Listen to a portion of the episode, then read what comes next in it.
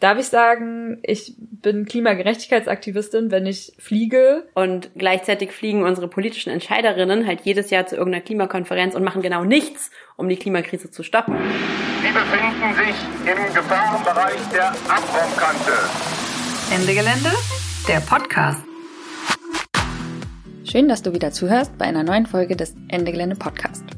In dieser Folge beschäftigen wir uns mit der Frage, wie wir mit unserem individuellen Verhalten die Klimakrise stoppen können oder auch nicht. Wir reden darüber, wie sich unser persönliches Verhältnis dazu über die Jahre verändert hat.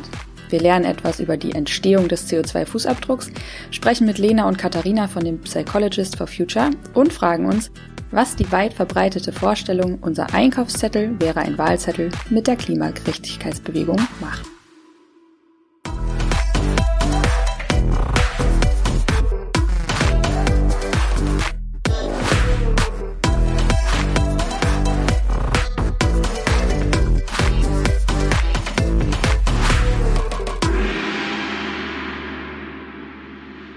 Und herzlich willkommen zu einer neuen Folge vom Ende Gelände Podcast. Ich bin Lara. Ich bin Lumi. Und wir reden heute über Konsumkritik, beziehungsweise über Konsumkritik, Kritik. und zwar, weil, ähm, warum eigentlich genau, Lumi? Naja, also meine persönliche Motivation war tatsächlich, mich nochmal damit auseinanderzusetzen, ob jetzt Fliegen okay ist oder nicht, weil ich habe das äh, jetzt schon eine ganze Weile nicht gemacht und äh, würde aber gerne die Zapatistas in Mexiko besuchen gehen und das ist schon ein bisschen herausfordernd ohne Fliegen und da habe ich irgendwie mich noch mal mehr damit auseinandergesetzt, inwiefern das halt auch hauptsächlich wichtig für meine Identität ist und äh, ob das jetzt wirklich tatsächlich den CO2-Impact so hat. Genau. Und mhm. das fand ich irgendwie spannend und dachte, okay, ich glaube, ich bin auch nicht alleine damit, Konsumkritik so sehr ernst zu nehmen, weil es ja schon auch etwas ist, was man immer wieder hört, dass Menschen sich nicht wohlfühlen in der Klimabewegung, weil sie das Gefühl haben, perfekt sein zu müssen, was äh, ihren Konsumverhalten und ihr nachhaltiges Leben angeht. Ja. Ich meine, wenn du mich jetzt abstrakt fragst, würde ich jetzt natürlich sagen, so allgemein betrachtet, eine Person aus dem globalen Norden fliegt nach Mexiko, ist sozusagen abstrakt betrachtet natürlich nicht okay. Es ist eins der großen Probleme mit der Klimakrise. Die Frage ist ja sozusagen, ähm, ist es für dich persönlich, wenn okay, wenn du es machst. Wann bist du denn das letzte Mal geflogen? Ähm, 2013, also vor neun Jahren. Hm. Also wenn ich nächstes ja. Jahr nach Mexiko fliege, dann bin ich tatsächlich zehn Jahre lang nicht geflogen. Aber äh, genau, und tatsächlich der Grund, nicht mehr zu fliegen, war auch einfach, also ich hatte einfach zu sehr schlechtes Gewissen, um es weiter zu machen. Und dann dachte ich, okay, ja. Aber am Ende habe ich es ja dadurch auch für mich nicht mehr gemacht, damit ich nicht mehr mit meinem schlechten Gewissen copen muss. Ja. Wie ist bei dir?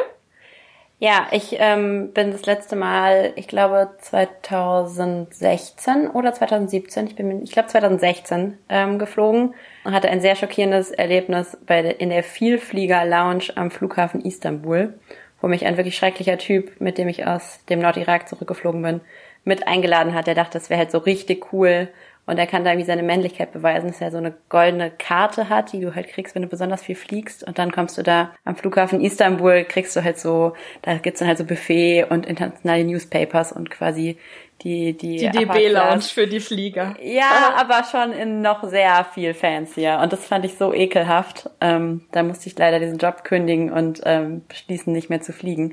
Aber genau, ich fühle das voll, was du meinst mit diesem, ich habe mich selbst so unwohl gefühlt unter diesen Leuten, wo ich denke, okay, eigentlich verachte ich euch alle. Warum bin ich jetzt hier gerade mit euch in dieser Vielflieger-Lounge? Ah, das wollte ich gerade fragen. Also du ver verurteilst du Leute, die dann fliegen? Weil ich denke mir immer so, naja, es kommt halt drauf an, ne?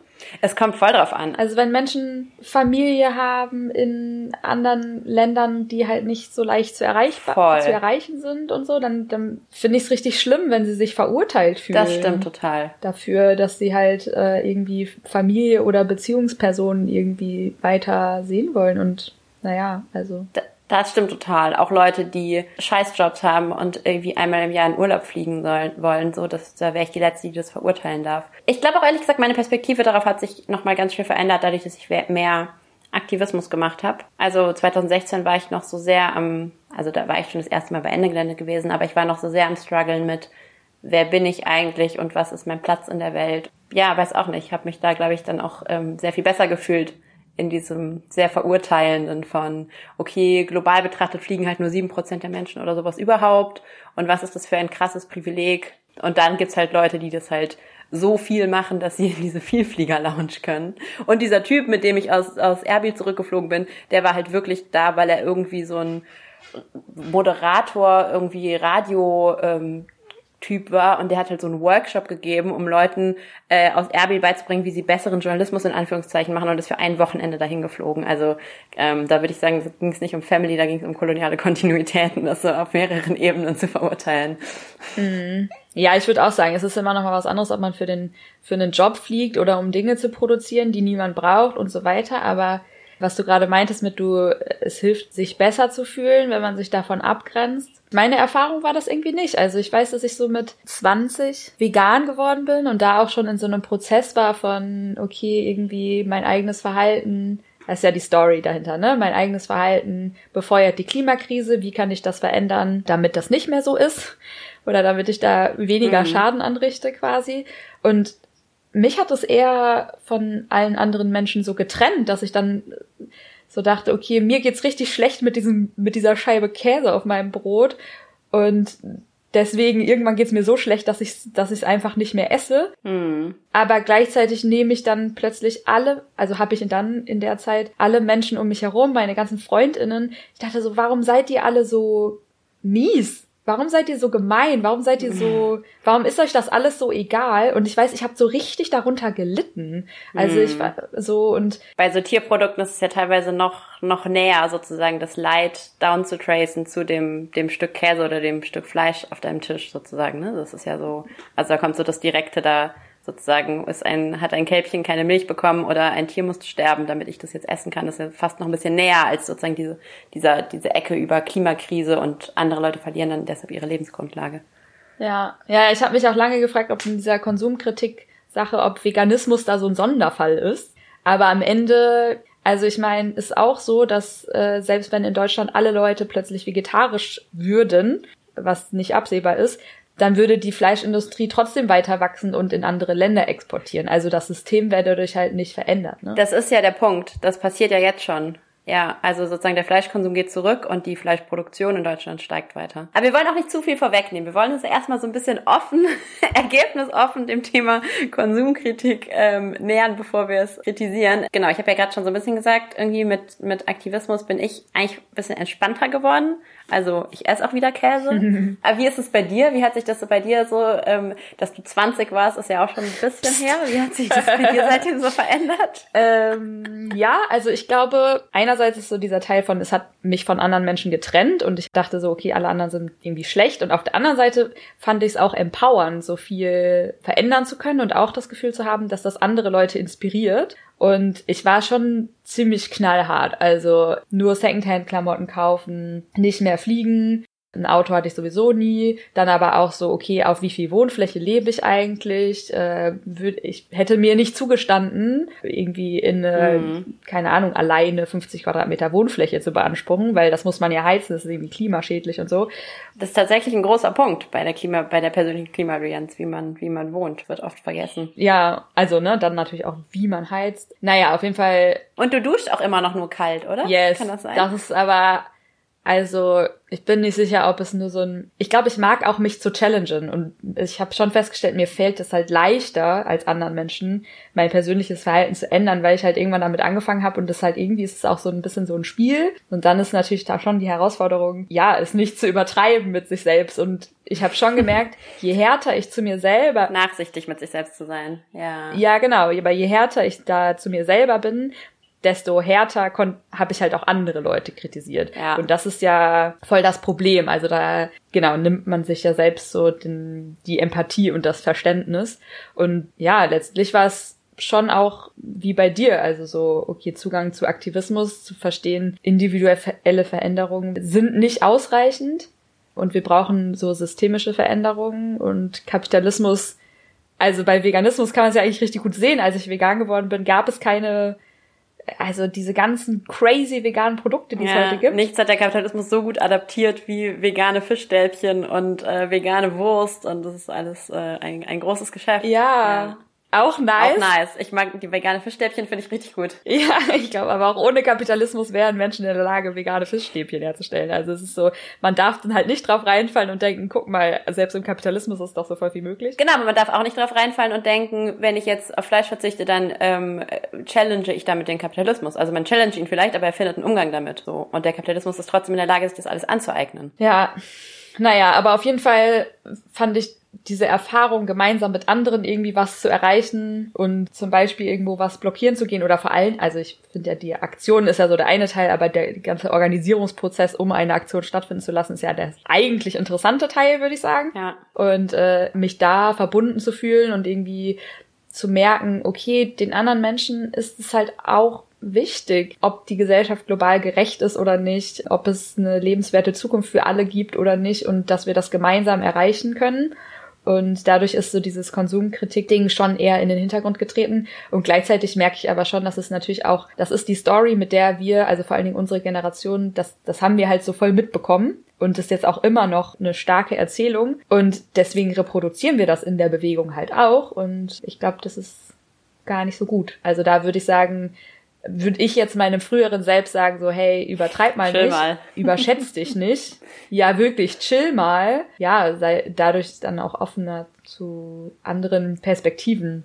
Es ist wichtiger, dass Leute sich wohlfühlen und das Gefühl haben, dass sie sie selbst sein können, als dass es so ein, so ein, so ein Angstumgebung wir dadurch schaffen, dass Leute denken, sie müssten perfekt sein. Äh, Weniger alleine zu Hause den CO2-Fußabdruck berechnen, öfter mit anderen Leuten zusammen Aktionen planen. So als Bottomline. Ja, ja, genau. Und halt so ewig lange nach der super nachhaltig produzierten Jeans zu suchen. Weißt du, so, das ist ja schon auch so ein Faktor. Also ich würde sagen, bei Konsumkritik ist wahrscheinlich diese 60, 40 oder 70, 30 Regel oder so. Du kannst halt 70 Prozent ist halt relativ einfach zu managen und du kannst so irgendwie persönlich dich verändern, ohne dass es, also ne, dann ist es so 30 Prozent Aufwand, aber die letzten 30 Prozent sind halt 70 Prozent Aufwand und da würde ich sagen, das muss man dann vielleicht auch einfach nicht machen. So, du musst nicht alles es ist irgendwie, man kann die Sachen machen, die einem Spaß machen und irgendwie trotzdem so eine Bereicherung sind. Und dann ist es natürlich wieder trotzdem voll privilegiert.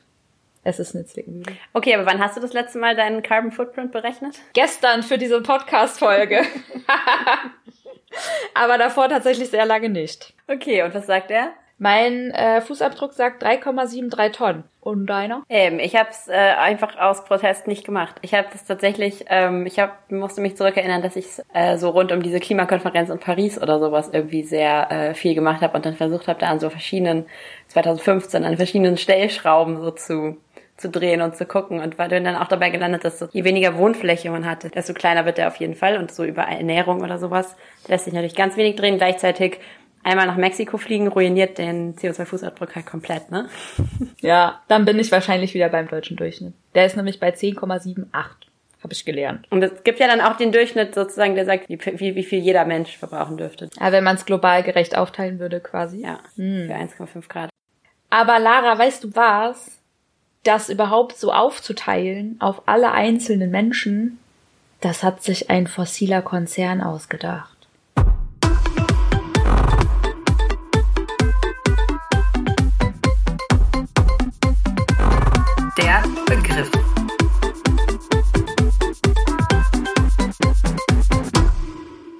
Der CO2-Fußabdruck oder auch Carbon Footprint ist ein Messwerkzeug, mit dem jeder Mensch seinen persönlichen Anteil am globalen Ausstoß von Treibhausgasen errechnen können soll.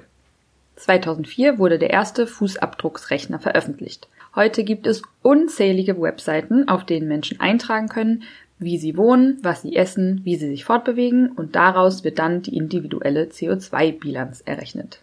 Aber was sagt das wirklich? Global wurden im Jahr 2020 etwa 36 Gigatonnen Kohlenstoffdioxid, also CO2, ausgestoßen. Andere Treibhausgase wie Methan sind da noch nicht mit eingerechnet. Zu diesem Ausstoß haben nicht alle von uns knapp 8 Milliarden Menschen auf der Welt gleich viel beigetragen. Das heißt, unser individueller CO2-Fußabdruck ist unterschiedlich groß. Der berechnet sich nämlich einerseits aus den Emissionen, die beim Bau und Erhalt der Infrastruktur, zu der wir Zugang haben, anfallen. Lebe ich in Deutschland mit seinen rund 830.000 Kilometern Straße wird mein Fußabdruck als einer von 83 Millionen Menschen in Deutschland, also ein 83 Millionstel des für den Bau und Erhalt des Straßennetzes ausgestoßenen CO2 zugerechnet. Das gilt auch für Krankenhäuser, Verwaltung und so weiter.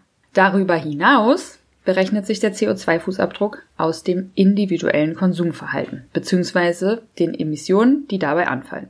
Alleine in einer großen Wohnung wohnen, viel heizen, jeden Tag duschen, mit dem Auto zur Arbeit, morgens, mittags, abends Avocado und Steak, Urlaub mit dem Flieger, Sport im Fitnessstudio, dabei nonstop Filme und Musik streamen, das halbe Leben online verbringen, alles in der Cloud speichern und täglich online bestellen. So lässt du deinen Footprint explodieren.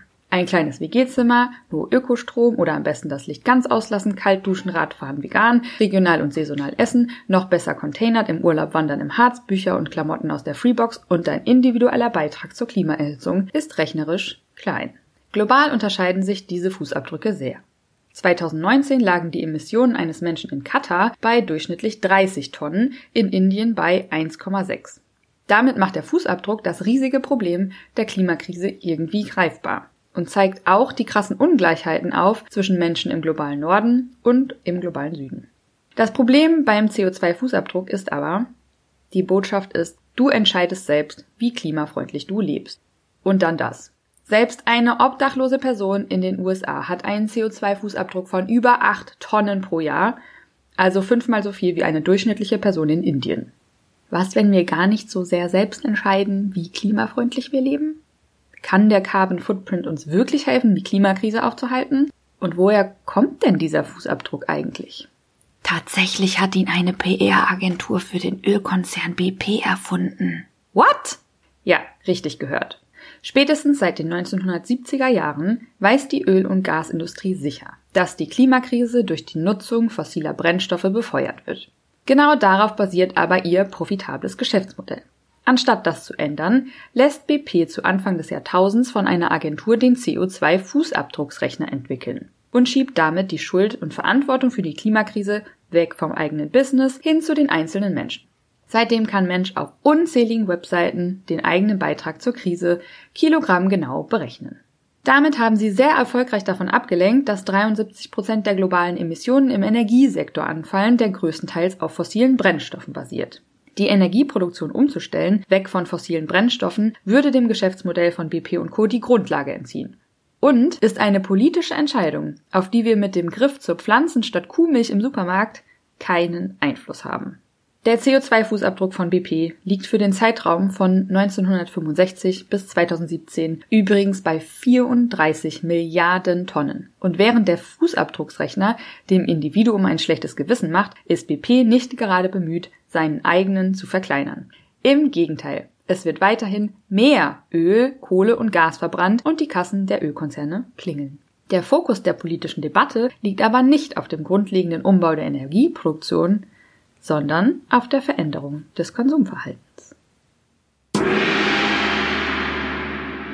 Crazy, dann sind wir ja ganz schön drauf reingefallen scheinbar. Also ich fühle mich auf, als ich das erfahren habe, habe ich mich so trapped gefühlt und so richtig verarscht und dachte so, ach du Scheiße. Aber vielleicht, also weil das jetzt sehr auf diesen CO2-Fußabdruck zugeschnitten war, vielleicht schauen wir noch mal generell. Also Konsumkritik, nachhaltiger Konsum, was sind da genau die Probleme. Also es ist ja nicht nur, dass BP das erfunden hat und dass es von deren Geschäftspraktiken ablenkt, sondern auch zum Beispiel, dass wenn wir sagen, der Einkaufszettel ist ein Wahlzettel, dann haben Menschen mit weniger Geld gleichzeitig weniger Wahl. Zum Beispiel, das ist ja eins der Probleme. Ja, ich glaube, das kommt halt so ein bisschen daher, dass diese ganze Emissionen, Klimadiskussion ist ja entstanden sozusagen oder findet viel statt in der super privilegierten Bubble. Also sozusagen, es sind Leute, die relativ viel Geld haben, die auch relativ viel Zeit haben, die dann anfangen, sich Gedanken zu machen, wie können wir denn nachhaltiger leben.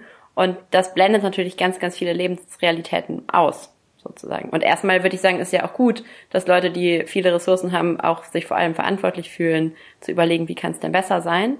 Aber wenn da halt relevante Sachen wie es haben halt nicht alle Leute genug Geld, um sich Bioprodukte überhaupt leisten zu können. Wenn das dann gar nicht vorkommt, dann wird's halt, das Wort dafür ist halt klassistisch. Also dann sozusagen schließt es ja Leute aus und wird, wird diskriminierend gegenüber Menschen zum Beispiel mit weniger Geld. Ja, und gleichzeitig, ähm, also das hat ja dieses Beispiel vom CO2-Fußabdruck auch, äh, zeigt es ja auch, dass es so auch auf die politische Debatte und den Diskurs auf eine Art und Weise einwirkt, dass halt, ne, also die Grünen, das war ja hier der äh, Veggie Day-Skandal und so, anstatt an den großen Stellschrauben zu drehen und so Sachen wie Produktions- und Eigentumsverhältnisse unserer Gesellschaft. Kleiner Verweis auf die Eigentumsfolge. ja, also da, das, die Wirkung von Konsumentscheidungen wird da drin ja halt völlig überschätzt, ne? Ja, und weil wir das Ganze immer noch im Kapitalismus stattfindet und natürlich Konzerne da auch gerne aufspringen, um sich green zu waschen und so, ist der Diskurs ja oft nicht mehr, wir müssen halt weniger konsumieren, was ja erstmal noch gut ist und alle können sich leisten, weniger zu konsumieren mhm. ähm, oder keine unnützen, das nicht das fünfte Paar Klamotten zu kaufen, so, sondern es geht dann halt ganz viel darum, richtig in Anführungszeichen zu konsumieren. Und dann ist es ja so ein bisschen wie in Urlaub fliegen, aber CO2-Ausgleichszertifikate kaufen, also sozusagen noch Geld hinterherwerfen, um das schlechte Gewissen wieder loswerden. Das geht ja gar nicht an die Ursache des Problems, sondern es gaukelt ja Leuten vor, mit genug Geld könnten sie sich von ihrer Schuld von der Klimakrise freikaufen. Und das ist dann halt wieder so ein Ablasshandel quasi, aber halt nur, der gilt nur für Reiche. Mhm. Wobei ich sagen würde, dass diese Frage von, okay, jeder kann einfach weniger konsumieren, ähm, das natürlich auch eine Frage ist von, okay, zu welchen und wie viel Ressourcen hast du Zugang und wie viel Abwertung zum Beispiel hast du erfahren. Also ich kann mich erinnern, dass ich als Kind mhm. ähm, mich immer sehr arm gefühlt habe, weil ich keinen Zugang zu bestimmten Dingen hatte und dann halt zum Beispiel Markenkleidungen kaufen zu können irgendwann war halt voll wichtig. Also aus meiner Perspektive jetzt würde ich sagen, natürlich ist das bescheuert, darüber seinen Selbstwert zu definieren, aber wir leben halt auch in einer Gesellschaft, in der man darüber, dafür Anerkennung bekommt oder sich halt eher Teil fühlen kann, weil man irgendwie, ja, das hat, was alle anderen auch haben. Und dann ist es natürlich auch leicht, wenn man alles haben kann, zu sagen, ich brauche gar nichts. Ja. Viel leichter, als äh, wenn, wenn du halt zu vielen Dingen gar keinen Zugang hast. Voll. Naja, aber mal da, also darüber hinaus ist diese ganze es wird ja schon sehr oft als eine Verzichtslogik wahrgenommen. Das ist irgendwie genau alles möglichst ohne alles leben und äh, so, das ist ja für viele Menschen auch nicht besonders einladend. Also es ist jetzt nicht so, okay, wir machen eine klimagerechte Welt und das wird richtig nice, wir machen die ganze Zeit Party und haben eine gute Zeit, sondern so und essen vegane Es gibt dann kein Fleisch mehr und du darfst nicht mehr reisen und so. Und das ist ja das, was die Leute dann mit Klimagerechtigkeit verbinden. Ist ja auch nicht so geil, wenn wir jetzt alle Leute mitnehmen wollen, ne? Voll. Und das ist ja auch so ein Klischee, was quasi irgendwelche Rechten oder Konservative schon versuchen, uns in den Mund zu legen, dass wir irgendwie irgendwie menschenfeindlich mhm. und spaßbefreit wären. Und wenn wir da dann noch mit drauf einzahlen, indem wir sagen, ja, wir haben übrigens ganz wenig Spaß und wir machen uns um alles auch ganz viel Gedanken und wir stellen auch nicht die Heizung an, dann bleiben wir halt immer die drei Leute, so, die wir gerade sind, die sich darüber Gedanken machen und schrecken andere potenziell ab. Ja, und es werden ja auch krasse Barrieren dadurch aufgebaut. Ne? Also wenn du jetzt zum Beispiel an einem besetzten Ort bist und sagst so, nee, hier Klimakrise, Heizung machen wir nicht an, dann bedeutet das halt für viele Menschen, sie können nicht da sein, weil sie halt ein Grundbedürfnis nach Wärme haben. Ich zum Beispiel. ja, also ich auch und dann na, ja noch mehr, wenn zum Beispiel äh, Menschen Räume haben oder du brauchst ja schon auch Ressourcen, um Zugänge zu schaffen. Voll. Und ja, ja, das finde ich schon irgendwie. Aber, aber ich weiß nicht, jetzt haben wir einerseits haben wir so, hm? Naja, ich glaube, was da ja oft dahinter steht, ist halt, also gerade wenn wir so super privilegiert sind und das ist dann vielleicht auch so, wo das bei mir herkommt mit diesem Markenklamotten sind scheiße und können doch alle Leute einfach weniger kaufen. Es ist ja, also sich erstmal klar zu machen, wie privilegiert wir sind, sozusagen gerade global betrachtet, aber auch innerhalb von Deutschland, überlädt uns ja mit so einem, so einem, so einer krassen Portion Schuld. Und dann ist, mm. ist mein Impuls auch immer erstmal, okay, dann mache ich halt weniger und versuche da so ein bisschen rauszukommen aus meinem Luxusleben, indem ich halt Sachen rausstreiche um mich so ein bisschen weniger schuldig zu fühlen. Also es ist schon auch, also auch das wiederum, also jetzt zum Beispiel die Heizung nicht anzustellen oder was weiß ich, ist jetzt auch nicht nur zu verurteilen, sondern da steht ja auch ein menschliches Bedürfnis dahinter, sich irgendwie so ein bisschen zu erleichtern von dieser krassen Klimaschuld, die wir so mit uns rumtragen. Ja, also einerseits ja, aber dann ist so ein bisschen, es ist ja nicht so die sinnvolle Strategie offensichtlich, weil es schafft mehr Barrieren, es ähm, verbaut Zugänge, und wir wissen, es wird den Systemwandel nicht herbeiführen, ja. dann, und es geht dann nur darum, dass wir uns halt weniger schlecht fühlen. Ja. Und also ich meine, es geht ja, ist ja auch die Frage, geht es nicht eigentlich auch darum, uns von den Bö also den anderen abzugrenzen, die, die halt die Bösen sind? Konsumkritik ist, formt ja, das habe ich ja auch eingangs schon gesagt, es formt ja dann schon auch die eigene Identität. Und das ist dann so, für mich ist es schwierig zu sagen, okay, vielleicht steige ich mal wieder in ein Flugzeug, weil meine Identität darauf aufgebaut ist und ich ganz vielen Leuten gesagt habe, Fliegen ist scheiße, das darf man nicht machen. Ja. Und jetzt mache ich selber und Ja. dann ist es so, okay, kann ich mich eigentlich noch ernst nehmen? Darf ich überhaupt, darf ich, darf ich sagen, ich bin Klimagerechtigkeitsaktivistin, wenn ich fliege? So, also es ist, ja, es ist so. Greta ist auch mit dem Segelboot gefahren, siehst du mal. Ja, aber Greta hat halt auch andere Möglichkeiten vielleicht. Aber ich, also muss ich jetzt gerade mal dran denken, sozusagen, dass der unser Diskurs ist ja so verkommen, dass quasi, wenn Greta in ein Flugzeug gestiegen wäre, wäre ihre komplette Credibility weg gewesen. Ja. Und da kommen wir natürlich auch jetzt gerade erstmal nicht von heute auf morgen raus, sozusagen. Das ist ja schon ein Status, in dem wir uns gerade befinden. Aber den haben wir ja, also der ist ja quasi seit seit der Erfindung des CO2-Fußabdrucks von von BP und äh, oder Shell oder so. Genau, also seit der äh, Erfindung des Fußabdrucks ist es ja, hat sich das ja aufgebaut, dass es immer mehr nur darum ging, sozusagen leben diese Klimaaktivistin das korrekte Leben. Und gleichzeitig fliegen unsere politischen Entscheiderinnen halt jedes Jahr zu irgendeiner Klimakonferenz und machen genau nichts, um die Klimakrise zu stoppen. Und das ist dann irgendwie, dass das okay ist, aber die Aktivistinnen müssen die Heiligen sein. Das ist ja irgendwie ein Zustand, in den haben wir uns jetzt irgendwie reinkatapultiert, da kommen wir nicht von heute auf morgen raus. So, das müssen wir, glaube ich, auch akzeptieren. Auch nicht nur, dass wir uns da rein katapultiert haben, sondern dass das auch ein Diskurs ist, der uns so auferlegt wurde und Ja. dem es halt so schwer ist zu entkommen, weil so ein bisschen man halt so da auch anknüpfen kann, ne? Also Wein trinken und Wasser predigen, das das kommt halt nicht gut an bei Menschen, aber trotzdem ist es eigentlich also ich habe schon auch oft die Erfahrung gemacht, dass Menschen, die halt quasi vor allen Dingen am Anfang, als ich mich viel mit so, okay, ich verändere mein eigenes Verhalten, meinen Konsum und so weiter, dass halt Menschen bei mir die Fehler gesucht haben, um selbst nichts tun zu müssen. Ja. Also so, okay, as long as you're not perfect. I have to do nothing. Ja. Ja, genau, und dann, dann geht es ja auch alles gar nicht. Und da würde ich sagen, das ist vielleicht einer der positiven Aspekte an diesem, okay, ich kann ja mein eigenes Verhalten ändern, dass, ja, Veränderung fühlt sich irgendwie möglicher an dadurch. Im Kleinen. Ja. Im Kleinen, ja, aber es ist im Kleinen. Naja, okay, aber wir können aus unserer eigenen Erfahrung reden, aber es gibt dafür das ganze Jahr und auch auf Bewegungsebene nochmal diese, einen psychologischen Zugang und so psychologische Effekte. Und darüber haben wir mit zwei Menschen von den Psychologists for Future gesprochen. Das können wir uns jetzt mal anhören.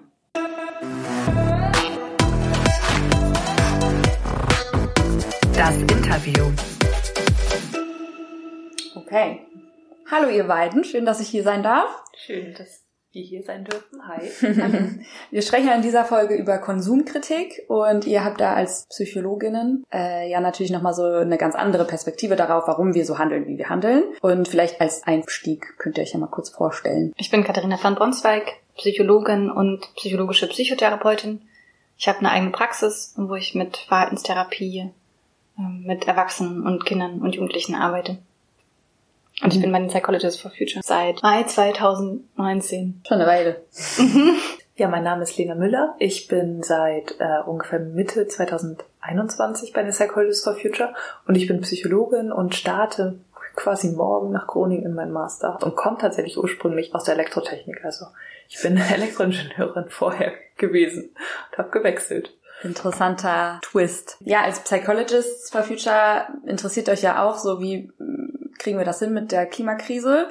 Und in der Klimabewegung gibt es ja ganz viel diese Forderung nach System Change. Und gleichzeitig gibt es so den Versuch, durch individuelles Verändern des eigenen Konsums und Verhaltens irgendwie darauf einzuwirken. Und irgendwie ein, einerseits ist uns klar, dass so Nicht-Konsum dazu nicht so ri- richtig beitragen wird, aber trotzdem ist es ja voll vielen KlimaaktivistInnen total wichtig, das eigene Verhalten. Also wir fühlen uns schuldig, obwohl wir wissen, wir haben ja nicht das System gemacht, ne? Also das Kapitalismus war schon da, als wir auf die Welt gekommen sind. Warum ist so vielen KlimaaktivistInnen trotzdem das individuelle Verhalten dann so wichtig? Also, dass man Schuld zum Beispiel empfindet, das heißt ja schon mal, dass ich Verantwortung für etwas, also für eine Sache und in diesem Fall für vielleicht die Klimakrise übernehme. Und an sich ist Schuldempfinden ja gar nicht schlimm, weil ich mich für etwas verantwortlich fühle, was wiederum widerspiegelt, welche Werte ich habe oder was mir wichtig ist, welche Prioritäten ich im Leben habe. Was jetzt natürlich ähm, kritisch wird, ist, ich als Individuum kann die Klimakrise nicht durch bestimmten Konsum also oder durch Wegmachen des Schuldgefühls durch bestimmten Konsum bewältigen. Und das muss mir klar sein. Also es gibt ja Untersuchungen dazu, wie viel Spielraum man als Individuum so hat. Und wenn ich jetzt die Zahlen richtig erinnere, ist es so, dass man ungefähr 20 Prozent des CO2-Fußabdrucks tatsächlich einfach beeinflussen kann. Also 20 Prozent der Emissionen, die wir einsparen müssen, können wir über individuelle Verhaltensveränderungen erreichen. Das heißt aber ja auch, dass 80 Prozent systemische Veränderungen brauchen. Und ich glaube, dass uns der Einstieg über das individuelle Verhalten einfach total leicht fällt im Verhältnis dazu, wenn man sich wie so ein Ochs vom Berg fühlt, weil man ein ganzes System verändern soll. Das ist ja was, was wir in unserer Gesellschaft nicht wirklich beigebracht kriegen. Wie gestalte ich den Kontext, in dem ich lebe? Also das ist ja kein Schulfach, how to be Bürgerin. Oder also wie, wie bin ich souverän in einer Demokratie? Das, das wird ja bei uns nicht unterrichtet. Und deswegen ist das ja auch erstmal eine riesige Überforderung, die man fühlt, wenn man merkt, krass, ich bräuchte eigentlich ein anderes Transportsystem, ich bräuchte andere Einkaufsmöglichkeiten, ich bräuchte eine andere Stromerzeugung und so.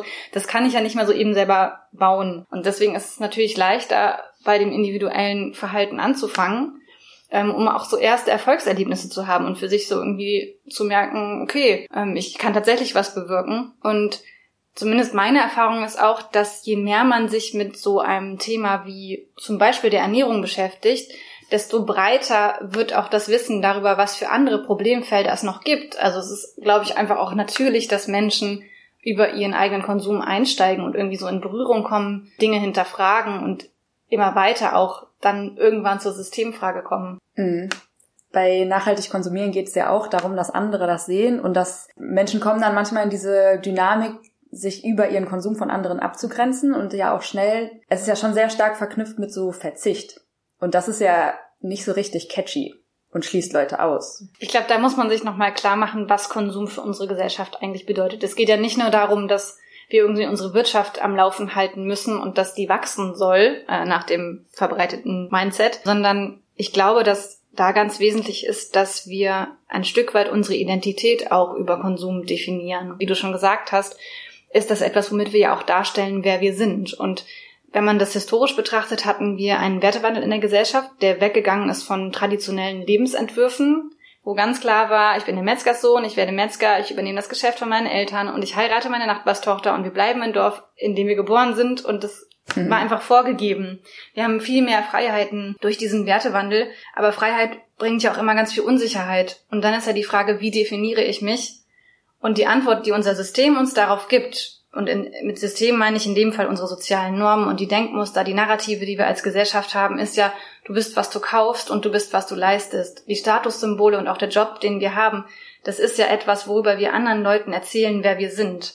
Und wenn wir das verändern sollen, ist das halt super schwierig und natürlich ein Stück weit auch ein Statement, eine Kommunikation, dass ich mich als Person, dass meine Identität sich verändert. Ja, und eines der Grundbedürfnisse des Menschen ist einfach Zugehörigkeit. Und durch diesen Konsum kann ich mich einer bestimmten Gruppe zugehörig kaufen oder konsumieren.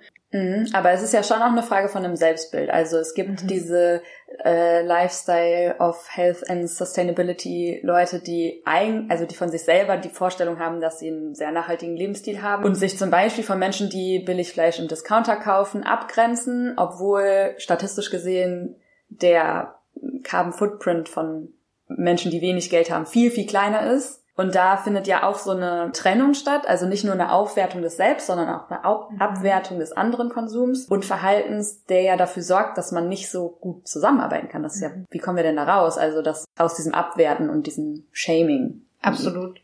Also ich glaube, ein, ein wichtiger Aspekt ist, dass wir uns klar machen, dass es immer Identitätsanteile gibt, die individuell sind im Sinne von die nur mich als Person betreffen und dass es immer auch Identitätsanteile gibt, die sich in Bezug auf Gruppenzugehörigkeiten bilden und da natürlich eine Abgrenzung zu anderen Gruppen, zu Outgroups ähm, stattfinden kann und dass das auch wieder ein Selbstwertthema ist. Und dann ist ein Trick, wie man sozusagen verhindern kann, dass man in so Feindbilder reinkommt, ist zu versuchen, auf einer übergeordneten Ebene wieder eine Gemeinsamkeit zu finden, so dass man sich wieder mit den anderen als In-Group definieren kann. Also es gibt ja sozusagen Persönlichkeitsanteile auf Gruppenebene, wo man sagt, okay, wir in unserer Familie sind so und so, dann gibt's wir als HamburgerInnen, BerlinerInnen, wie auch immer, sind so und so oder Leute aus Bayern. Ähm, Oder äh, wir als, als Deutsche, als EuropäerInnen, als Menschheit. Also ich meine, und spätestens auf der Ebene Menschheit oder Lebewesen auf dem Planeten Erde, dann wären noch andere Lebewesen mit einbegriffen, da finden wir dann auf jeden Fall einen gemeinsamen Nenner, wo wir wieder mit anderen uns auf einer Ebene fühlen und so auch besser wieder empathisch mit denen sein können, unser, unser Herz dafür öffnen können, was die bewegt und warum sie so sind, wie sie sind. Ja, und du hast eben das Beispiel genannt, dass ähm, Biofleisch versus Fleisch vom Discounter oder vielleicht auch kein Fleisch versus Fleisch vom Discounter, dass wir uns als Menschen dadurch gerne ja abgrenzen, auch in einer gewissen Form. Und ich persönlich finde es da ganz wichtig, für mich zu reflektieren, weswegen kann ich das denn überhaupt? Also so, weil das ist ja auch eine Wahlmöglichkeit, die ich habe. Das heißt, es ist eine Freiheit. Und Freiheit in der Gesellschaft, in der wir leben, haben wir entweder, wenn wir Zeit haben und oder wenn wir Geld haben. Und sich da klar zu machen, hey, warum kann ich denn das Biofleisch kaufen, wenn ich Fleisch konsumieren möchte? Ähm, warum machen andere das denn nicht einfach auch? Und das ist ganz klar, Biofleisch ist, ich weiß nicht, viermal so teuer. Also ich konsumiere es tatsächlich nicht, deswegen weiß ich gar nicht. Aber auf jeden Fall sind Bio-Lebensmittel oder nachhaltig hergestellte Waren insgesamt leider, das muss man auch sagen, und das ist wieder ein strukturelles Problem, meistens mindestens noch doppelt so teuer, wenn nicht sogar um ein Vielfaches teurer als konventionelle Lebensmittel. Und wir wissen aber auch, dass wir unseren Hunger stillen müssen. Das heißt, ein Grundbedürfnis ist Hunger stillen. Und wenn ich das halt mit konventionellen Lebensmitteln machen muss, weil ich einfach die Ressource Geld nur knapp zur Verfügung habe, dann gehe ich zum Discounter. Das schließt aber nicht aus. Und das ist dann auch wieder ganz wichtig, dass ich trotzdem auf einer Demo für Klimagerechtigkeit gehen kann. Und das ist wiederum eine Dissonanz, die auch schwierig ist auszuhalten. Wenn ich ähm, mich dafür entscheide, nachhaltig zu konsumieren, dann gehe ich vielleicht auch auf diese Demos und für mich ist das ein kohärentes, also ein zusammenpassendes Bild sozusagen. Ich konsumiere nachhaltig, ich darf auf diese, ich darf sozusagen auf diese Demos gehen und ich darf meine Stimme erheben für Klimagerechtigkeit. Ich kenne das auch aus, aus meiner Vergangenheit sozusagen, dass ich immer so dachte, ich muss dann alles perfekt machen, sonst darf ich bestimmte Sachen gar nicht äußern. Und das ist diese Dissonanz, die es doch auszuhalten gilt, weil wir sind einfach komplexe Wesen mit verschiedensten Ressourcen oder auch nicht verfügbaren Ressourcen. Das heißt, ich kann vielleicht nicht nachhaltig konsumieren, weil mir das Geld oder die Zeit einfach fehlt, aber ich kann trotzdem mir am Freitagnachmittag zwei Stunden frei machen, um auf eine Demo zu gehen. Hm. Ich finde es super spannend, was du gerade gesagt hast, dass manche Leute sich vielleicht auch gar nicht trauen, auf so eine Demo zu gehen. Und ich glaube, das hat ein Stück weit auch damit zu tun, dass man diese Kritik von jemand anders fürchtet. Also einfach mhm. abgewertet zu werden dafür, dass ich nicht perfekt bin. Und das liegt daran, einerseits, dass es natürlich innerhalb der Nachhaltigkeitsbewegung so eine Art inneren Wettstreit gibt, mhm. wer jetzt der perfektere Aktivist ist oder äh, wer nachhaltiger lebt. Und auf der anderen Seite ist das ja auch die Art, zumindest am Anfang, vor zwei, drei Jahren noch, wie der Klimadiskurs öffentlich geführt wurde. Also diese mhm. ganze Atominem-Argumentation, wo die Fridays dahingestellt wurden und kritisiert wurden, so nach dem Motto, ja, aber ihr habt ja auch ein Handy. Ähm, Was heißt Atom Atom Argumente, die auf die Person gehen und nicht sachlich zum Thema beitragen. Also mhm. Also wenn man Personen dann abwertet, anstatt über das Thema zu reden, was mhm. um das es eigentlich geht. Und vielleicht ist das tatsächlich die Erwartung, weswegen auch die die Gespräche auch zum Beispiel in Freundeskreisen und untereinander dann so so vorsichtig und defensiv geführt werden, weil alle einfach Angst haben, dass sie angegriffen werden dafür, dass sie existieren. Und ich glaube, dafür muss man sich einfach bewusst machen, wir leben ja in den Zwängen dieses Systems. Wir können de facto nicht klimaneutral leben. Es geht nicht. Niemand von uns kann perfekt leben. Und ich finde, wenn man sich das bewusst macht, geht man auch nochmal mit einer anderen Demut in so ein Gespräch und einem anderen Respekt für das Gegenüber, weil wir alle diesen Struggle haben. Und wenn man sich die soziologische Forschung anguckt, ähm, mit den neuen Sinusmilieus, die jetzt 2021 veröffentlicht worden sind, dann sieht man, dass sämtliche gesellschaftliche Milieus Nachhaltigkeit als Thema haben und die Menschen mit gehobener sozialer Lage, also die eine äh, hohe Bildung haben und auch ein entsprechend hohes Einkommen haben und die postmateriellen äh, Milieus, also die Jüngeren äh, mit den postmateriellen Werten, alle sagen, es geht bei der Nachhaltigkeitsfrage nicht mehr um das Ob, sondern nur noch um das Wie. Das heißt, da ist die Debatte voll und ganz angekommen. Aber der andere Teil der Gesellschaft, die andere Hälfte, die einfach schlechter finanziell aufgestellt sind und auch von der Bildung her schlechter aufgestellt sind, bei denen ist Existenzangst. Für die ist das Nachhaltigkeitsthema einfach ein riesiges rotes Tuch, weil die sich bedroht fühlen, weil die merken, mein Lebensstil passt den Leuten nicht, aber ich kann nicht anders. Ich kann mir dieses nachhaltige Leben nicht leisten. Ich struggle sowieso an so und so viel Enden ich kann das nicht und die haben einfach Angst, komplett von der Bildfläche zu verschwinden. Und wenn man sich das bewusst macht, kann man einfach viel offener, empathischer, freundlicher wieder aufeinander zugehen, einander zuhören. Und ich glaube, es ist eigentlich allen klar, dass wir diese Fragen gemeinsam lösen müssen. Wir müssen die sozialen und die Nachhaltigkeitsthemen zusammendenken, sonst schaffen wir das nicht. Mhm. Ja, ist total spannend, weil, ähm, wie ich ja auch gerade gesagt habe, im Vergleich in Deutschland jetzt zum Beispiel, dass ja also die Leute, die Angst haben, dass ihr Lebensstil quasi ausgelöscht wird, eigentlich diejenigen sind, die am wenigsten zu den Emissionen beitragen, ist ja total absurd eigentlich. Ne? Also da ist ja auch irgendwie so eine, wie so eine Desinformationsdiskurs mhm. irgendwie passiert. Und ich finde auch spannend, was du gerade gesagt hast mit diesem, also es gibt so diesen Mind-Behavior-Gap, den wir alle haben, also so diesen, dieses Wissen um nachhaltig, dass, dass es wichtig ist, nachhaltig zu leben und dass wir die Klimakrise ernst nehmen müssen und dann aber daraus auch quasi die Berechtigung zu ziehen, sich überhaupt zu engagieren. Das ist ja irgendwie total abgefahren.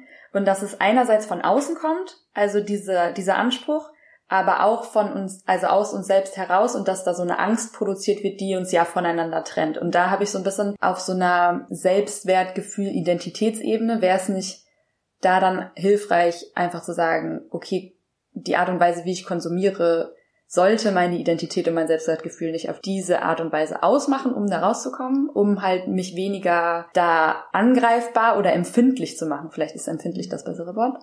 Aber da ist ja dann die Frage, wer bin ich dann? Also wenn unsere Gesellschaft uns beigebracht hat, die Frage, wer bin ich, damit zu beantworten, was ich habe, Ja.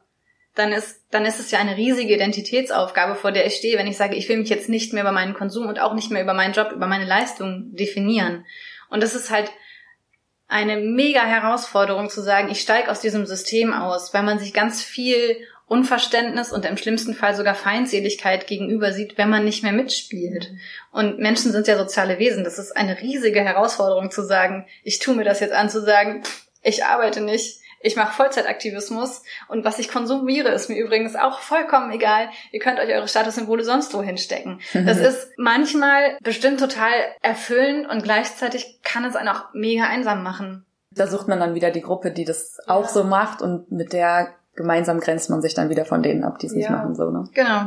Richtig, genau. Und also ich, ich glaube, es ist wichtig, sich einfach bewusst zu machen, dass ähm, mein individueller Konsum die Klimakrise nicht entschleunigen wird. Und es ist auch toll, wenn ich mich davon freimachen kann, von diesen Statussymbolen, die wir halt gesamtgesellschaftlich als Statussymbole erachten. Auf der anderen Seite ist es auch okay, wenn ich das nicht kann, weil genau, es würde dann um ein großes Aushalten gehen. Also ich müsste aushalten, dass Feindseligkeit irgendwie auf mich zukommt, dass ähm, ich Menschen verliere, die mir wichtig sind. Da geht es auch wiederum ums Abwägen. Was ist mir dann irgendwie am Ende wichtiger? Und wie kann ich vielleicht die Energie oder die Ressourcen, die ich halt habe, am besten bündeln? Und wenn es dadurch ist, dass ich dann halt weiterhin ein Statussymbol habe, aber lieber tatsächlich Aktivist, also eine Gruppe eintrete, die aktivistisch tätig ist, dann ist das eine gut gebündelte Energie. Also ich glaube, zum Beispiel, da ging es mir dann auch irgendwann ganz viel rum. Ich habe so viel selber gemacht und versucht, irgendwie Plastik zu sparen, Mhm. dass ich sehr viel Energie da rein verwendet habe und keine Energie mehr übrig hatte für ein gesellschaftliches Engagement. Und jetzt merke ich so, okay, ich schaffe jetzt vielleicht nicht mehr so viel selber zu machen, aber es tatsächlich bringt mir menschlich viel mehr in einer Gruppe mit Gleichgesinnten aktiv zu sein. Und ich möchte auch nicht, aber das ist auch mein Anspruch als Psychologin, mich deswegen abgrenzen oder höher stellen, weil ich immer das, was ich vorher schon gesagt habe, ich möchte immer neugierig auf andere Menschen sein, weil mir bewusst ist, dass jeder Mensch einfach eine andere Lebenswirklichkeit hat. Ich wollte gerne nochmal auf das Thema von vorhin eingehen mit den Menschen, die den kleinsten CO2-Fußabdruck haben, die eben wenig Einkommen haben und den Menschen, die ein hohes Einkommen haben und den größten CO2-Fußabdruck haben. Ich glaube, dass ein wichtiger Aspekt ist, weswegen diese Leute dann diese Existenzängste haben. Nicht nur, dass sie de facto ja einfach auch schwierige Lebensumstände haben, ähm, sondern dass deren Erfahrung ja auch eine gewisse politische Ohnmacht ist. Also die sind ja marginalisiert, nicht nur in der Nachhaltigkeitsdebatte, sondern auch in allen anderen Kontexten. Die haben für sich die Erfahrung gemacht, ich werde nicht gehört. Und wenn dieses Nachhaltigkeitsthema jetzt kommt, dann wird mir das einfach so wie alle anderen Sachen auch wieder übergestülpt werden. Also die, die sind ja intersektionell marginalisiert aus verschiedensten Richtungen. Und ich glaube, dass deswegen das auch eine Aufgabe für die Nachhaltigkeitsbewegung ist, sich mit den sozialen Bewegungen zusammenzutun und diese Leute zu empowern, dass sie auch auf einer politischen Ebene wieder Wirksamkeit entfalten können. Weil natürlich werden die obersten 10.000 mit den riesigen CO2-Fußabdrücken weniger Angst davor haben, dass ihr Lebensstil bedroht ist, weil sie de facto einfach viel mehr politischen Einfluss haben. Mhm. Ja, im Diskurs ist ja schon immer richtig viel Verzicht und vor allen Dingen auch so, vielleicht kommen wir jetzt zur letzten Frage, so Schuld und Scham. Und dafür haben wir ja gar keine, also keinen kollektiven Umgang. Scham ist ja etwas, was uns individualisiert. Wie überwinden wir das? Also ich meine, Flugscham war vor zwei Jahren, glaube ich, oder drei Wort des Jahres oder so, glaube ich auch mal. Also auf jeden Fall war das ja mal so ein Ding, Flugscham. Ja. Und ich würde sagen, man, also wahrscheinlich könnte man das auf äh, Fleischessen Scham oder so auch übertragen, so ein bisschen milieuabhängig wie kommen wir denn da raus? Also, dass wir quasi nicht uns schämen für unser individuelles Verhalten, sondern uns empowered fühlen und uns ermächtigt fühlen zu sagen, natürlich habe ich das Recht, auf diese Demo zu gehen und mich in diesem Bereich zu engagieren und dafür muss ich nicht perfekt sein und niemand hat den Anspruch an mich zu stellen, dass ich perfekt konsumiere. Ich glaube, da würde ich voll gerne nochmal auf den CO2-Fußabdruck eingehen. Also da mir tatsächlich auch klar zu machen, woher kommt denn überhaupt diese krass aufs Individuum zugeschnittene Sichtweise, die wurde auch irgendwo, äh, A sind wir eine individualisierte Gesellschaft, aber B wurde die auch irgendwo durch tatsächlich ökonomisch motivierte Handlungsträger sehr gepusht. Und ich denke, da dann, und ich glaube, das darf einfach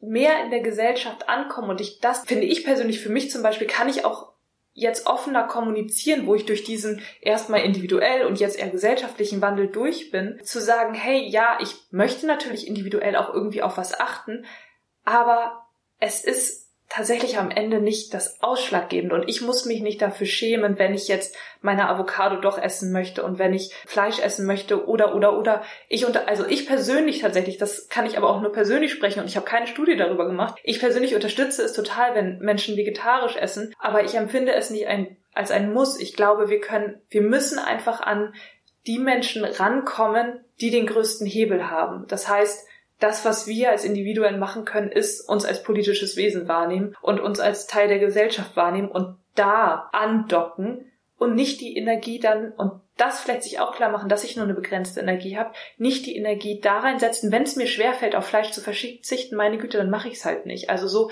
dann kann ich lieber diese Energie, die mich dieser Widerstand gegen das Stück Fleisch kostet, äh, da rein katapultieren, dass ich ähm, einmal die Woche oder einmal im Monat an einem Treffen, wo Menschen sich zu diesem Thema halt begegnen, teilnehmen. Und ich glaube, dieses sich schämen und Schuld empfinden, das ist ein normales menschliches Gefühl. Ich glaube, es ist ganz, ganz schwer, davon wirklich wegzukommen. Ich glaube aber auch, dass wenn wir informiert sind und uns einfach auch bewusst darüber sind, dass jetzt halt das, was ich jetzt schon fünfmal genannt habe, die Avocado nicht das ausschlaggebende Mittel ist, dass wir diese Schuld, die wir dann empfinden, dass die einfach ein bisschen in den Hintergrund rückt auch und dass wir da auch vielleicht unsere Perspektive, also sozusagen den Fokus, worauf wir den Fokus setzen, für uns ein bisschen ändern. Genau, also ich glaube, Schuld und Scham, das ist ja auch okay, hält die Gesellschaft auch zusammen. ich muss auch noch mal eine Ergänzung, so auch zu fassen zu dem, was du gerade gesagt hast. Diese Gefühle haben ja eine Funktion. Also sowohl Schuld als auch Scham weisen uns ja auf soziale Normen hin. Und ich glaube, wenn zunehmend mehr Menschen Schuld empfinden, wenn sie bestimmte Dinge konsumieren, dann zeigt das ja auch einfach ein wachsendes Bewusstsein und ein Wertewandel, der da stattfindet. Und das fühlt sich nicht gut an, aber es ist ja eigentlich was Positives. Und ich mhm. glaube, was in unserer Gesellschaft auch sehr weit verbreitet ist, ist diese, dieser Anspruch an uns, dass sich immer alles gut anfühlen muss mhm. und dass wir immer glücklich sein müssen. Und das funktioniert ja einfach ja. nicht. Und natürlich, wir befinden uns in einer Krise. Krise fühlt sich nicht gut an. Krise ist nicht schön. Natürlich empfinden wir Schuld, wenn wir was falsch machen, in Anführungszeichen. Also wenn wir sozusagen den Werten und den Normen, die wir uns geben, widersprechen. Und natürlich werden wir vielleicht aus guten Gründen, weil wir das als sinngebend, als wertkongruent empfinden, bestimmte Dinge nicht mehr tun, wie die Flugreise nach sonst wo auf die Malediven oder so. Das sind dann aber Lebensentscheidungen und es ist auch okay, dann traurig zu sein. Und mhm. ein Stück weit bedeutet Klimatrauer ja nicht nur zu trauern um die Tierarten, die aussterben, sondern auch um das Leben, was wir nicht mehr werden führen können. Und dass das Versprechen, was unsere Gesellschaft und die Boomer-Generation uns gegeben haben, dass uns die Welt zu Füßen liegt und dass wir alles tun können, was wir wollen, dass das nicht stimmt da darf man sich gerne auch mal betrogen fühlen. Mhm. Und man darf das betrauern, dass dieses Leben nicht sein darf, weil es halt nicht zu unseren Werten und auch nicht zu einer lebenswerten Zukunft passt. Zumindest nicht für alle. Nicht für alle, das stimmt. Und dass natürlich da auch Angst ist, dass da natürlich auch Wut ist und dass diese Gefühle uns helfen, aktiv zu werden und aus unserem Trott und aus diesem alten Mindset auszusteigen und was zu verändern. Und ja, die sind nicht schön, aber sie sind wichtig.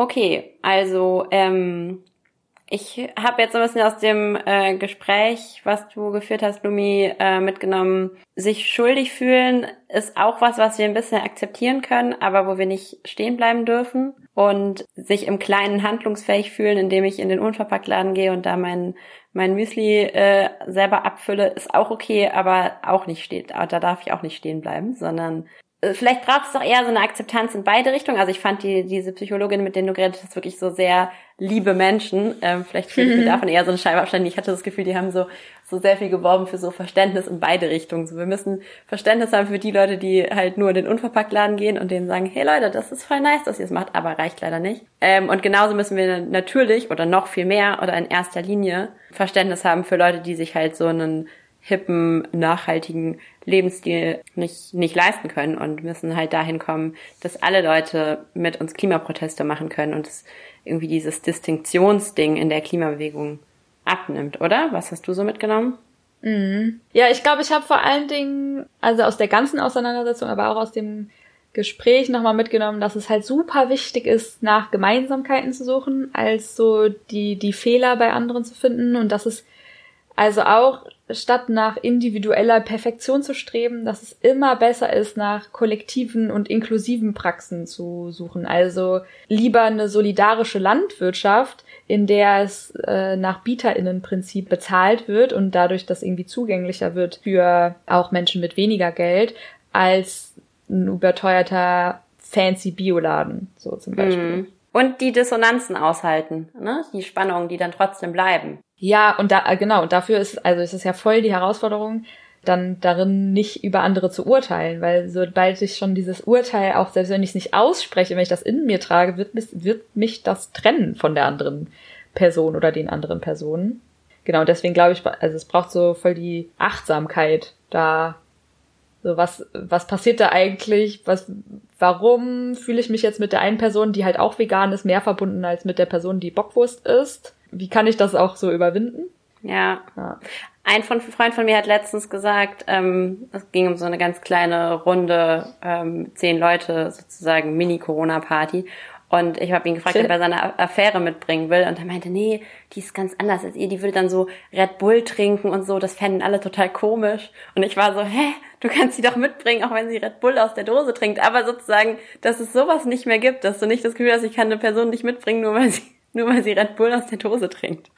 Ja, ja, vor allen Dingen nicht nur, er hat das Gefühl, er kann sie nicht mitbringen, sondern vielleicht sie würde sich auch unwohl fühlen, weil sie merkt ja. so, okay, ich, ich bin hier voll der also das ist ja voll das Problem, ne? Also selbst wenn wir das nicht verurteilen, aber da so eine ganz klare Kultur da ist von Dingen, die man tut und Dingen, die man nicht tut. Oder vielleicht noch nicht mal beim Red Bull, aber spätestens, wenn sie mit uns über die letzte Folge Traumschiff reden will und wir sagen alle nur, wie schlecht Kreuzfahrt, äh, Kreuzfahrten fürs Klima sind, so, dann kommt man ja nicht zusammen. Ja. Ja, vielleicht ist es auch wichtig, sich, also ne, einerseits diese nicht zu urteilen und dann aber trotzdem so eine Neugierde, Neugierde zu behalten für die Menschen und dafür, was interessiert sie denn am Traumschiff? Was, was bewegt sie daran? Was sind ihre Träume und irgendwie, ich glaube, also was einerseits hilfreich ist, ist nicht zu verbissen zu sein und den individuellen Konsum und so nicht zu überschätzen, das eher als so ein Experimentierfeld wahrzunehmen, in dem man so sich selber empowern kann, dass man Sachen ändern kann und so. Und auf der anderen Seite aber fest davon auszugehen, dass auch eine Person, die Bockwurst ist, nicht möchte, dass Menschen im globalen Süden ihr Zuhause verlieren wegen der Klimakrise. Ja. Also so da dieses Verbindende zu suchen und daran festzuhalten, dass die meisten Menschen, und das ist ja so, die meisten Menschen nicht in einer ungerechten Gesellschaft leben wollen. Aber das finde ich nochmal voll den Punkt. Solange ich halt immer damit beschäftigt bin, Fehler bei mir selbst zu suchen, werde ich halt auch immer Fehler bei anderen Leuten suchen und die so outpointen. Und ich meine, es ist ja nicht so, dass wir nicht auch, also ich will jetzt hier nicht nur so hippies klingen, so, es gibt ja die Bösen, es gibt die Konzerne, es gibt die Superreichen, die für die aller, aller, den aller, allermeisten Teil der, der Treibhausgase sozusagen verantwortlich sind und mit denen wollen wir uns ja auch anlegen, auf jeden Fall. Aber es gibt... Mit den Tesla-Fahrern. ja. Muss man nicht gendern. Naja, oder ich möchte auch unbedingt, äh, das darf ich jetzt hier nicht vergessen, nochmal diese Umweltbundesamtstudie einbringen, die ist schon mehrere Jahre alt, aber da haben sie ja Leute befragt, wie wichtig ist ihnen Klimaschutz und Umweltschutz. Und Dann haben sie aber auch noch so Fragen zum Lebensstil gestellt und da kam ja raus, dass die Leute, die gesagt haben, es ist ihnen total wichtig, die fahren dann halt im Zweifelsfall trotzdem mit ihrem Geländewagen oder mit ihrem SUV zum Bio-Supermarkt. Die wohnen in riesigen Wohnungen. Und fahren zum Yoga-Retreat, fliegen sie nach Genau, Thailand. genau. Und dann gab es halt Leute, die haben gesagt, nö, Klima ist mir nicht so wichtig. Die hatten aber einfach wenig Geld, die können sich Fliegen vielleicht gar nicht leisten, maximal einmal im Jahr, die wohnen auf viel weniger Raum, die kaufen zwar die Wurst beim Discounter, aber wenn wir jetzt doch nochmal zurück zum CO2-Fußabdruck kommen, selbst der war bei denen einfach viel kleiner. Das heißt, es ist ja oft auch eine Illusion, in der Leute leben, dass sie denken, sie wären total klimabewusst und das stimmt aber gar nicht. Also letztendlich, was richtig schlecht fürs Klima ist, sind halt Leute, die zu viel Geld haben. Also, die zu reich sind. Ja. Was wieder die Eigentumsverhältnisse und Produktionsverhältnisse in den Blick nimmt. Ja, voll. Ähm, wir sind uns ein bisschen zu einig in dieser Folge. Das tut mir ein bisschen leid. Ich hätte gedacht, wir können uns vielleicht mehr streiten, aber ähm, ist vielleicht auch so okay. Ja, vielleicht. Ich äh, weiß auf jeden Fall sehr zu schätzen, dass du mir im dritten Jahr Corona noch mich noch mal dran erinnerst, dass ich nicht zu verbissen werden soll. Ähm, ich nehme das auf jeden Fall mit. Ich versuch's. Und wir hoffen, dass ihr auch ganz viel daraus mitnehmen könntet und äh, freuen uns, dass ihr bis zum Ende zugehört habt. Wir haben noch in den Show Notes so ein paar Sachen verlinkt, zum Beispiel eine Broschüre zu Konsumkritik, Kritik, aber auch äh, nochmal ein ausführlicheres Video zum CO2-Fußabdruck äh, Fußabdruck und BP und so ein paar Studien. Könnt ihr gerne mal reinschauen. Und in diesem Sinne, seid nett zueinander, wenn ihr euch vegane Fischstäbchen bratet und legt euch mit den richtigen Leuten an, nicht mit denen, die wir eigentlich brauchen für die Revolution. Ja, das ist ein gutes Schlusswort. Legt euch mit den richtigen Leuten an. Lasst uns gemeinsam mit den richtigen Leuten anlegen und nicht gegeneinander uns für unseren Need nach Ego? ja, Kuhmilch im Kaffee oder so. ist ja auch so ein Streitding. Wobei Kuhmilch wirklich richtig eklig ist. Okay, Lumi. ganz, ganz liebe Grüße nach Hamburg. Mach's gut. Bis dann. Du hast gerade die Verantwortung für die Klimakrise auf eine individuelle Person abgewälzt. Doch die Verantwortung trägt nur die Politik.